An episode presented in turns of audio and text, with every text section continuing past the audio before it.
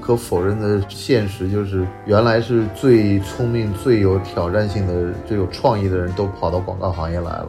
但是现在这些人可能跑到互联网大厂或者跑到了金融公司了。那这个是不是说明这个行业的吸引力不会像以前那么能把最好的人给挖进来了？这样，没错，没错。但是我个人是认为这是一个阶段性。嗯，我觉得我们这个行业还是有吸引人的地方。 It's the good life. Hello，我是范廷略，这里是新生活电台，由荔枝播客独家制作播出，每周更新两次，欢迎收听订阅。 You hide all the sadness you feel.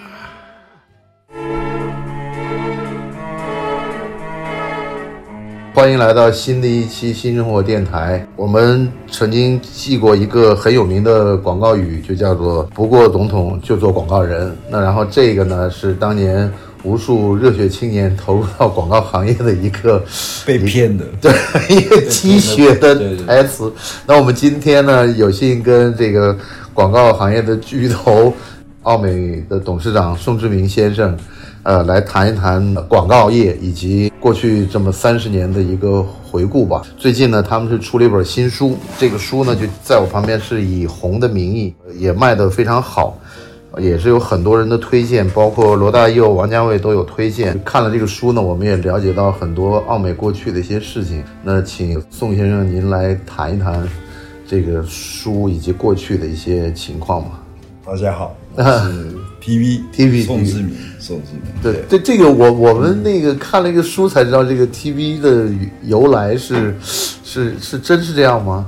，TV 是来自福建话，啊，宋志明啊的福建话是宋德明，明白了明白所以了。是 T B。啊那那因为那个我看书上写的是讲叫那个一个病的名字。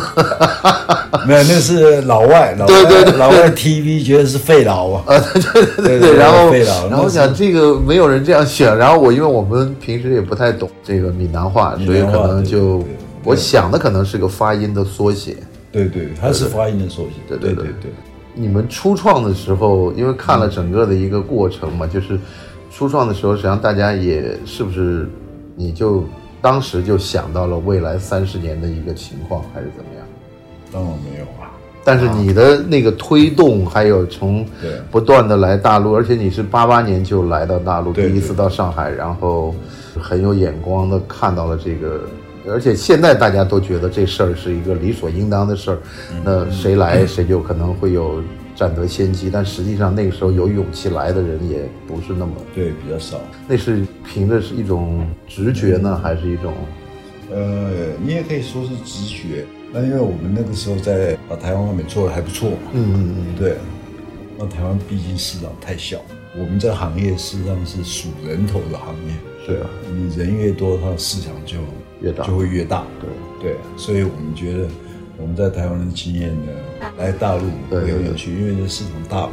而且我们那个时候来的时候，台湾的市场量是比中国大陆大。但那个时候完全基本上就是没有看到有任何的广告的这个动静，好像什么都没有。对，那个时候才刚开始嘛。是，啊对，大陆改改革开放才才刚刚开始，那个时候我们觉得改革开放是一个必然的趋势嘛。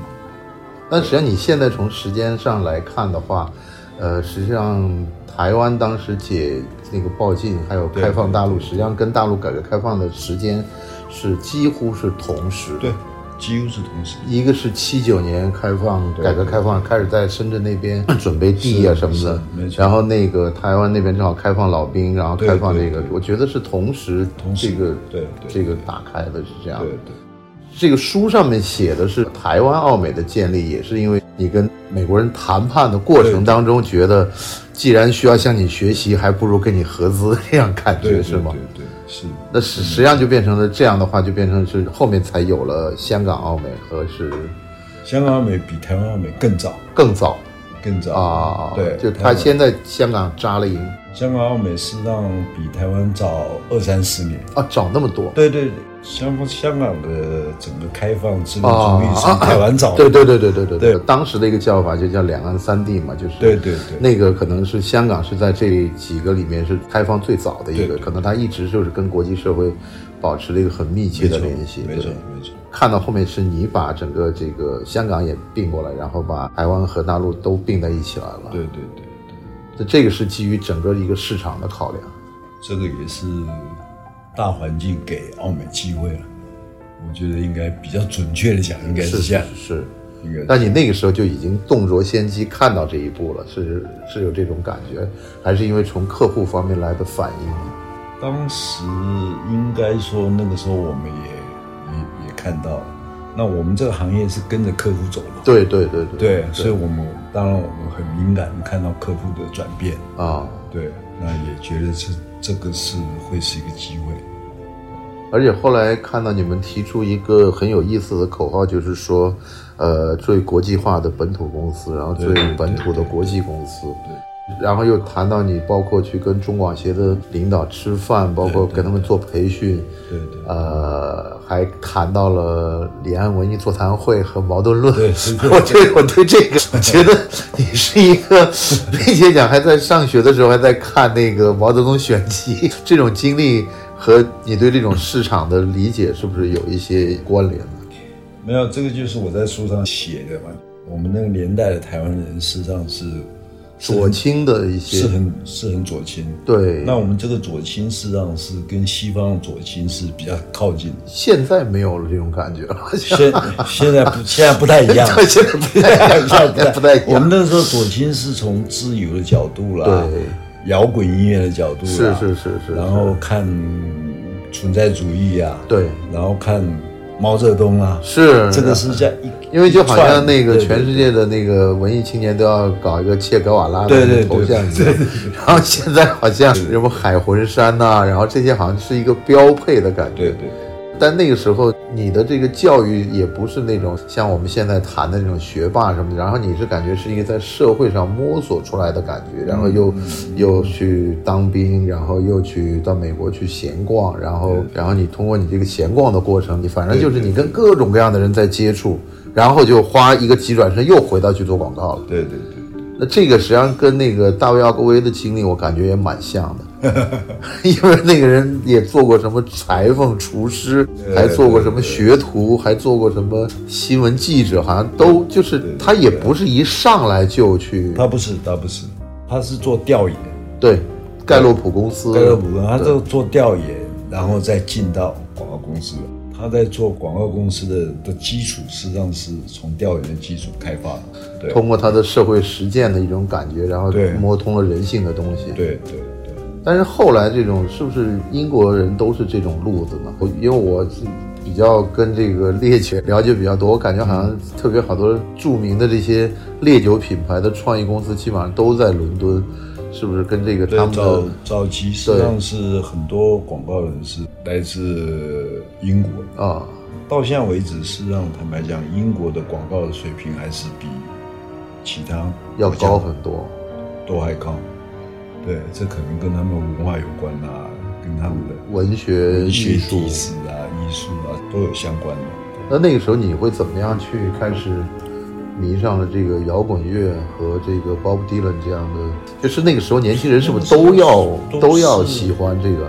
就是那个时候年轻的年轻一代的知识分子，基本上都都迷这一挂？对，大部分是蛮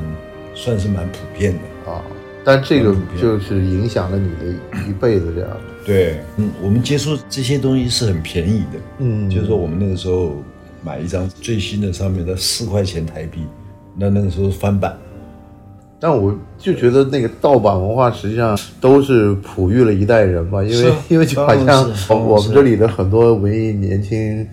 呃都是看这个盗版碟，对对对，然后才知道了很多我们电影。对对对，我们这一代都是这样，都是这样。但是这样的话会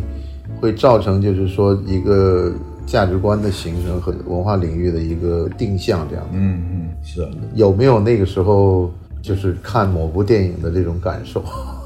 我哦那他那可多了，那那个年代是意大利的写实主义、哦，跟法国的那种新新电影的时代嘛。那时候楚服的电影啊，意大利那那代人的电影都是在我们那个年代都是出现的。对，我某种意义上，我感觉那你们那一代，包括就像你的这可能一辈子这些好友，像什么罗大佑啊，或者这这这这个台湾这些著名的对导演，都几乎是那代差不多是那个年代。是是是，我是大概是在二零一九年的圣诞节的前后对，跟那个段先生一块儿对喝对过对一次酒，对对然后他就给我讲他们年轻时候做唱片那种没错激情岁月吧，对对这样通宵喝完酒，然后就回办公室上班了，对对然后那个酒馆里坐的人，几乎现在个个都是一个行业的一个没错领领没领头人，但但是你有没有觉得说中文世界里面跟创意有关的？我觉得好像最灿烂的，好像都是在这一代变成了就是影响了大概三四十年，或者就成了经典了。是是，但但我我不属于这票人，啊我我们只是做广告而已。对 对对对，侯孝贤啊，那些那些才是不是，才但是但但当年的是精英不，分子。但是你你们做的这个后来就变成了基本上，你知道吗？就是在 这个播客节目里，还有专门谈金宝洁的那些往事的这种节目。金宝洁三个字成了一个中国广告的这个代名词，或者是特指，就是就是指你们这一家公司的这个概念。他们有很多就是讲有一种好像忆往昔的那种一样子，但是因嗯为那些人出来做节目，可能因为你比较年轻嘛，他就讲的加班啊怎么样，但是呢，他也学到很多东西，但是他就谈到那儿就讲金宝街，然后实际上金宝街在我估计在很多。普通人的心目中可能就是一个商业街，但可能你对对你跟这些呃传媒也好，或者是创意行业也好，你说到金宝洁，大家就知道就是指一家公司了。这个是大概是两千零几年之后的我事们情。在新马街十多年了吧，对十十六七年。对对对，我看你们后来还有专门记录你们几个办公室几个变动的这对样的对一对个对情况。对，往回望的这种感觉，就等于你只身一人从这个虹桥机场降落，然后住在这个黑乎乎的这 个静安希尔顿里面的时候，然后到了今天，我们能够在这个、嗯一个很安静的一个小房间里头来聊天儿，嗯你你这样是怎么看这样的一个时代的改变呢？时代的改变了。不是这个，因为我如果没有看这本书的话，我可嗯能我感受不到这么强烈的这种对比。嗯，因为而且你后来讲你们这个招人的时候，嗯那个有的还嫌车贵啊，然后要换一辆大的车呀、对我觉得这种细节实际上是特别，对对就特别有意思。很好玩呐、我觉得这个过程，你现在回想起来，对我来讲，很多偶然的因素，也有很多这个大的时代。那我觉得我们是趁着这个浪尖，就是是逐浪过对了，这逐浪过去的，我觉得幸运吧。我我觉得应该讲幸运。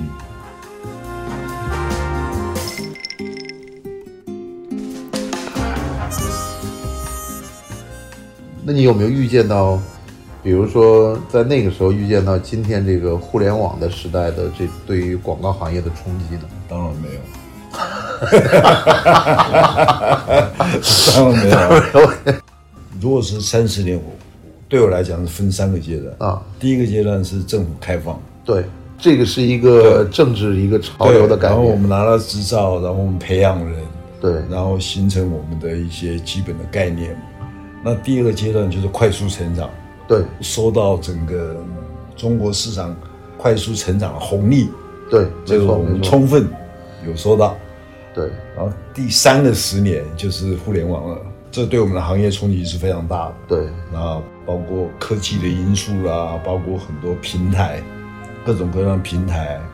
哦，那这些平台我们必须去了解啦，必须去克服啊啦。因为实际上，像 Facebook、Google 也是一家广告公司对对，对或者腾讯、阿里，我觉是得他们也是广告公司。对对对对，当然是。我当时看了一个报道，是把全球大概一年五千亿的市场，他们至少拿走了四分之一以上但是现在平台拿的事实上是常委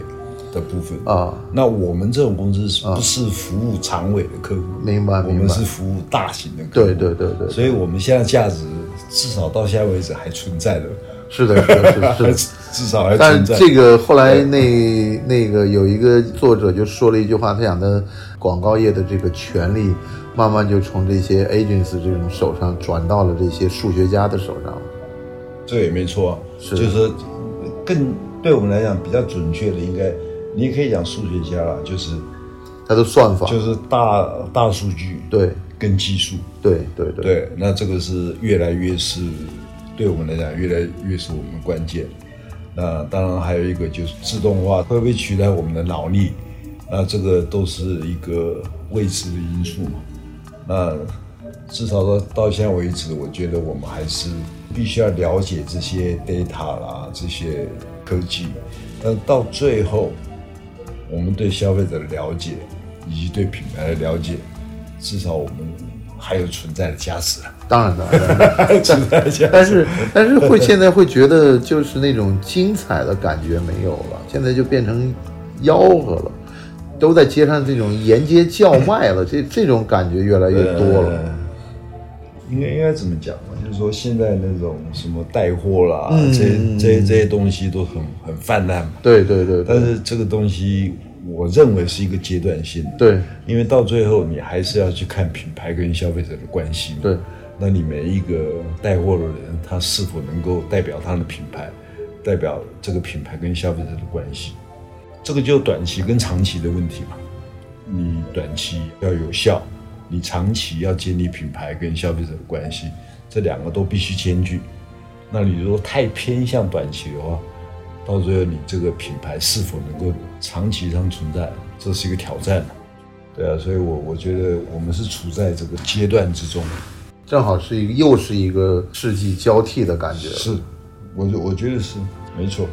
我们以前还会跑到电影院去看什么广告饕餮之夜这样的，但现在好像你就觉得好像这个广告精彩不精彩，好像跟他要的是转换率，他要的是这个东西这个就跟你刚才讲的，就是说我们以前会会为了某一次广告，觉得哎这个广告很不错，现在已经不是这个时代了，啊因为你现在我们做出很棒的广告，事实上都很难像以前，因为以前的媒体环境比较单纯嘛，所以你会在电视上看到，对，现在事实上是没有了，现在不太一样，广告露出嗯。是不同的。现在就变成更加直效一些了。嗯，更加直销，或者是也现在我们有很多广告都是一个小时，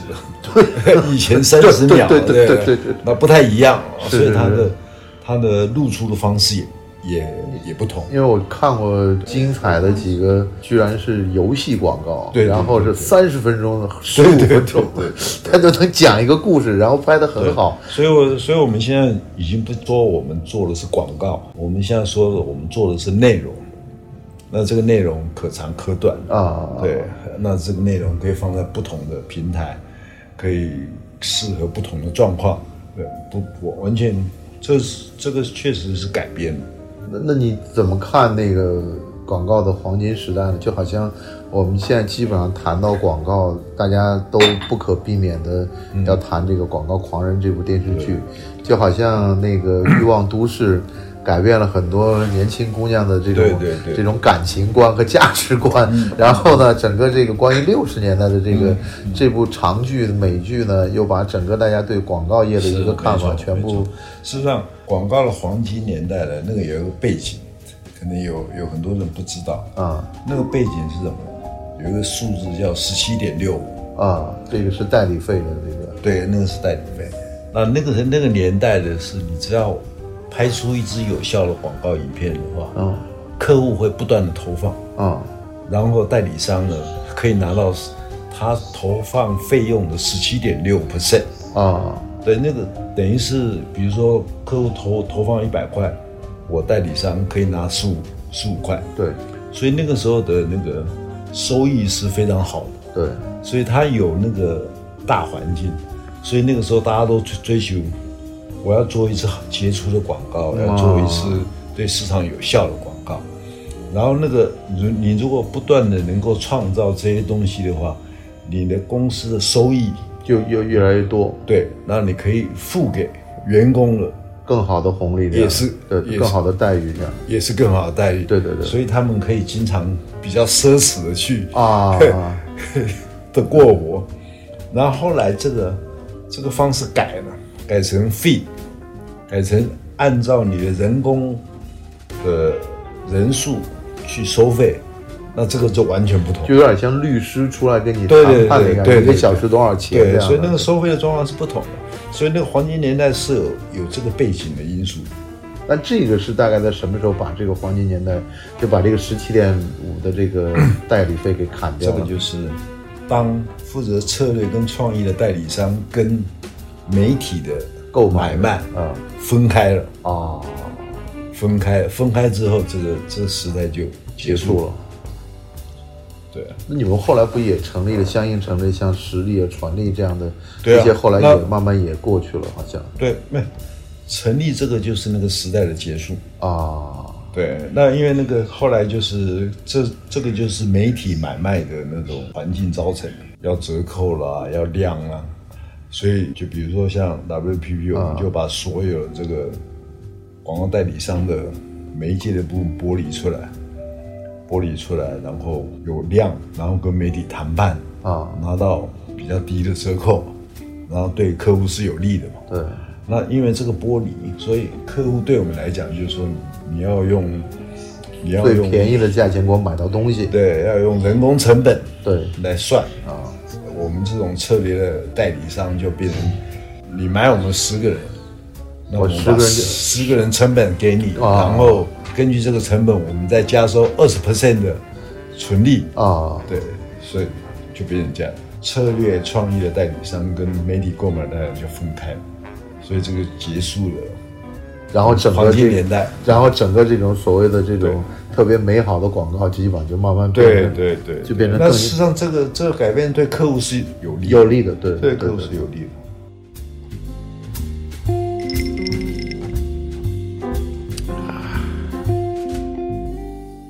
那你怎么看这个互联网也出来做广告？ 这个你说互联网，对它像这种平台，慢慢它就根据人的对点击对嗯对，量它，也 是它也是一个广告公司啊，因为现在我估计大部分人的家里都已经不装这个所谓的有线电视什么了，都变成了这种。这在网上收看这个网络的视频的一一、这这个好像事情也不过就是五六年的时间。对对对，现在你就是看，最近也是，对，就马上就大家也不会去天天守着电视机上面要看新闻了，然后新闻已经通过这个手机全部都看到了没。错那然后没错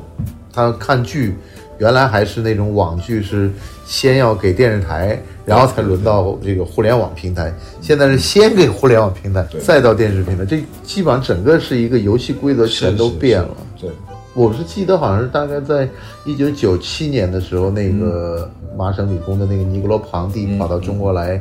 当时是跟我我们我认识三联的一个朋友，他翻译的这本书叫《数字化生存》对啊对啊然后他提出了一系列未来数字化的一个设想，但这个也就是二十多年的时间，对对对然后他没错当时实际谈的那些设想，基本上现在都已经是实现了。都差不多实现。但是实践完之后，就是我们是不是感觉到就是跟我们最初期盼它降临的那种状况是有很大不同的？嗯，应该差不多。呃，就那个时候他刚提出这个概念的时候，还是个很精英化的概念。对对对然但是很但他做做做，因为可能发展的太迅速，就很快就变成草根化了。变成草根化的时候，各种就是你在这个平台看到的所有的东西，并不是像你当时想的那么样美好的，就这样。那当然，对我来讲，我也不是说真的可以预见，而且在中国，尤其是手机，嗯，啊，尤其手机这种普及化啊，以及付费，以及订购，对。这个东西是比美国、比欧洲都还快很多还快，而且普及率还高的。对对对，那这个这个改变，我们当年事实上是没有没有觉得会那么快到来。虽然我们知道会有，但是不知道那么快到来。对，这个是就你们没有想到速度有这么快。对这么快。那因为也是这个这个的快速，所以很多技术的的能力就跟我们这个行业的结合变得更重要。对，那我们当年做广告怎么会想到说这些技术人员需要是广告公司的一员？对那现在事实上技术跟创意是结合的很紧密的。对，这个很非常重要。现在基本上好像之前有描描述奈飞的那些文章和这些介绍里面就讲，实际上奈飞并不是电影导演在看整个剧的发展，而是这个工程师嗯对对在看 这个剧的发展。但是他们呢，就是按照他们的这个数据来说，哎，在这个时候你应该怎么怎么样。这个也，我觉也我也不能说蛮可怜，但起码就是这个人味儿慢慢是不是就就少了一些那了？就是为了挑战呢、你说这种人的电脑啦、那个那个以后会发展到讲，比如说我们的数据好了，嗯，我们的数据的分析以前都是分析人，就说我们现在的数据呢，已经说你的文案怎么写嗯，啊、那这个大数据呢可以去分析，对，你这样写可能有效，这样写可能是更更为有效。所以电脑已经可以可以帮你写文案。那现在呢，也发展出来，现在这技术都有，就是说形影像啊、也可以数据化，对，就有些影像对哪些人会有触动。我们的行业就影像跟文字嘛，那如果这两个东西都可以数据化，那是不是就可以取代人？我觉得取代不了。对啊，对所以至少现在啊，对对对对对，是很难的，因为所以我们还是做扮这演个行这业样还是有点价值嘛。哦，那我们就更重要的就是我们要去了解这个数据，我们如何去分析，然后去取得对消费者的洞察，然后产出一些有效的东西。因为你还是在跟人性在对对做做一个生意，是或啊者做一个，我觉得是买卖也好，或者反正就就就是还是最后是跟人打交道，而不对是对跟机器打交道。对对，对，我看你这个书里面，实际上就是你挖来的各个下属或者培养出来的各个下属，那你是当时是怎么样去看这些人的呢？就是怎么样你认为他是一个人才，或者是把他培养成一个人才呢？嗯，我觉得这个是很难因为讲你清我楚的。感觉好像你不是一个，你不是一个业业务型，因为你是个帅的概念，你是在、嗯在做一个整个的布局布子，然后首先打破了这个广北上广这个一线城市，而且直奔这个三线或者二三线，这个有点像这个。当年毛泽东提出这个农村包围城市的感觉，就这个就叫被被称为是叫接地气的样子嘛。嗯那但是这个呢，又要有一个所谓的审美的这种东西在那儿把着，嗯所以就变成看到你们的广告，我们大家有一段时间就知道这肯定是奥美做的，或者是有它嗯的这种基因在里头。那你是怎么样？当时在这么多的这些，包括你们在上海做投放那个小广告，什么做一个有趣的地方对上班什么这些，那这些人是当，因为实际上广告公司就是一个人才的一对个对汇聚。这个很难讲清楚的事情啊。有些时候真的是缘分，有些时候也是靠直觉。我是很重视核心团队的，嗯，就是你的核核心团队，你如果找对人，那大家有一些共识，嗯，大家对人的看法、对行业的看法有一些共识，那他们就会自己去组成各自的团队，这样拓展下去。那你说真正去去谈，说我当初怎么会用这个人，啊，实际上是这个很难讲。这个就是还是看 case by case 这样的。对。对，很难讲。但是有一个我们不可否认的事现实，就是原来是最聪明、最有挑战性的、最有创意的人都跑到广告行业来了，但是现在这些人可能最聪明、最有挑战性的这些人跑到互联网大厂或者跑到了金融公司了。那这个是不是说明这个行业的吸引力不会像以前那么能把最好的人给给挖进来了？这样，没错，没错。但是我个人是认为这是一个阶段性。嗯，我觉得我们这个行业还是有，至少到现在为止啊，还是有它存在的价值，还是嗯当然，当然，还是有吸引人的地方。那那现在互联网的公司啊，也也开始自己做广告啦，对对对，也对开始有自己他们的创意部门啦。对。对啊，那我觉得这是很自然的现象，他们也有他们的需要。当然，我觉得这个也是我们的挑战，我们必须要呈现作为一个像澳门这种公司的它的存在的价值，是否跟他们有所区别？那我觉得互联网公司跟现在的整个大环境，就越来越去看短期的结果，嗯，那我觉得我们这种公司的价值，你不是看短期，你还是要看长期，你要你要看这个品牌长期的发展。然后当然创意还是很重要。对，因为我觉得好像这些创意产业最后还是是广东人叫说食脑的这个吃脑子的这个对这个概念，对对，但还是需要有最好的人来去是进入这样的一个领域，才会把这个效果做得更好。嗯，嗯大家好，我是范廷略，这里是新生活电台，由荔枝播客独家制作播出，每周更新两次，欢迎收听订阅。 Kiss a good life. Goodbye.